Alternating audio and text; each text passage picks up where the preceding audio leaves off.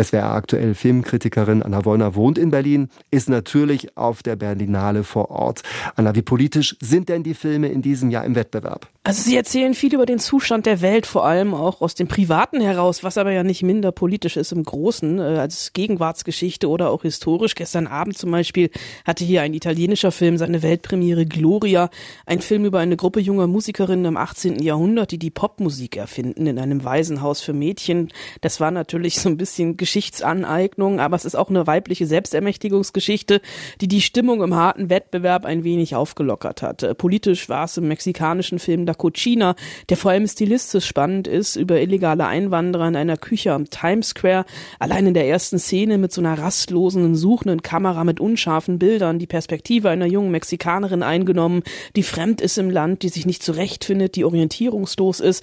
Ja, und mein persönliches Highlight bisher, mein großer Bärenfavorit, ist der iranische Film My Favorite Cake über eine ältere einsame Dame, die aus den Erwartungen der gesellschaftlichen Konventionen versucht auszubrechen und einen Taxifahrer mit nach Hause nimmt. Und die beiden Regieführenden Maria Mogadam und Betash Sanahi, die stehen im Iran unter Hausarrest, also ihre Plätze blieben hier leer und das ist ja bei den Filmemachenden aus dem Iran leider auf der Berlinale oft der Fall. Zwei deutsche Filme konkurrieren im Wettbewerb um den Goldenen Bären. Andreas Dresens In Liebe eure Hilde ist das und Matthias Glasners Sterben. Haben die beiden Filme Chancen auf einen Bären? Also wenn es nach mir ging, auf jeden Fall. Es sind zwei Filme, die gegensätzlich ja nicht sein könnten, die mich aber beide auf ihre ganz eigene Art und Weise dann doch sehr berührt haben. Ähm, Dresen, um mit dem anzufangen, der erzählt mit In Liebe Eure Hilda ein sehr ruhiges, aufrichtiges Drama über die Widerstandskämpferin Hilde Koppi, die 1942 hochschwanger verhaftet wurde wegen Hochverrat und 1943 als ihr Sohn, den sie im Gefängnis geboren hat, etwa über, etwas über ein halbes Jahr alt war, hingerichtet wurde. Und das ist eine Heldinnengeschichte der anderen Art für Regisseur Andreas Treden. Hilde ist so eine stille Heldin. Ein Mensch, der sehr viel Liebe in sich trägt, sehr viel Empathie und die einen sehr feinen inneren Kompass hat für das, was gut und für das, was falsch ist, würde ich sagen. So. Und das ist toll. Die hätte sich selber ja nie als Widerstandskämpferin bezeichnet. Die fand sich eher, wenn man ihre Briefe so liest, fand sie sich immer eher ein bisschen ängstlich, so schüchtern. Und dann tut sie doch große Dinge und folgt ihrem Herzen.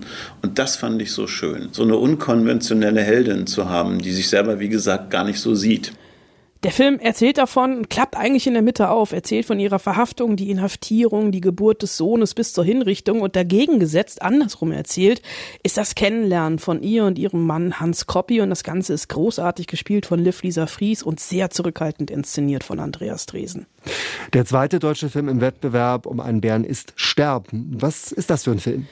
Das ist ein sehr persönlicher Film von Matthias Glasner, wirklich ein Drei-Stunden-Ritt, so eine Art Familienaufstellung in mehreren Akten und über zwei Generationen hinweg, das Abarbeiten an den eigenen Eltern, ähm, die gerade sterben. Der Vater hat Demenz, die Mutter Krebs, der Sohn ist Dirigent, selbst gerade Halbvater geworden, die Tochter alkoholabhängig und das familiäre Band ist zerrissen. Und es ist ein Film, der genauso brutal ist, wie er auch zart ist, der absurd ist, komisch, tot, traurig, mit Schauspielenden um Lars Eidinger, Corinna Harfuch und Robert Gwistek, die hier wirklich gefühlt um ihr Leben spielen und gerade Corona Harfuch hat in meinen Augen große Chancen auf einen Bären für die Schauspielenden.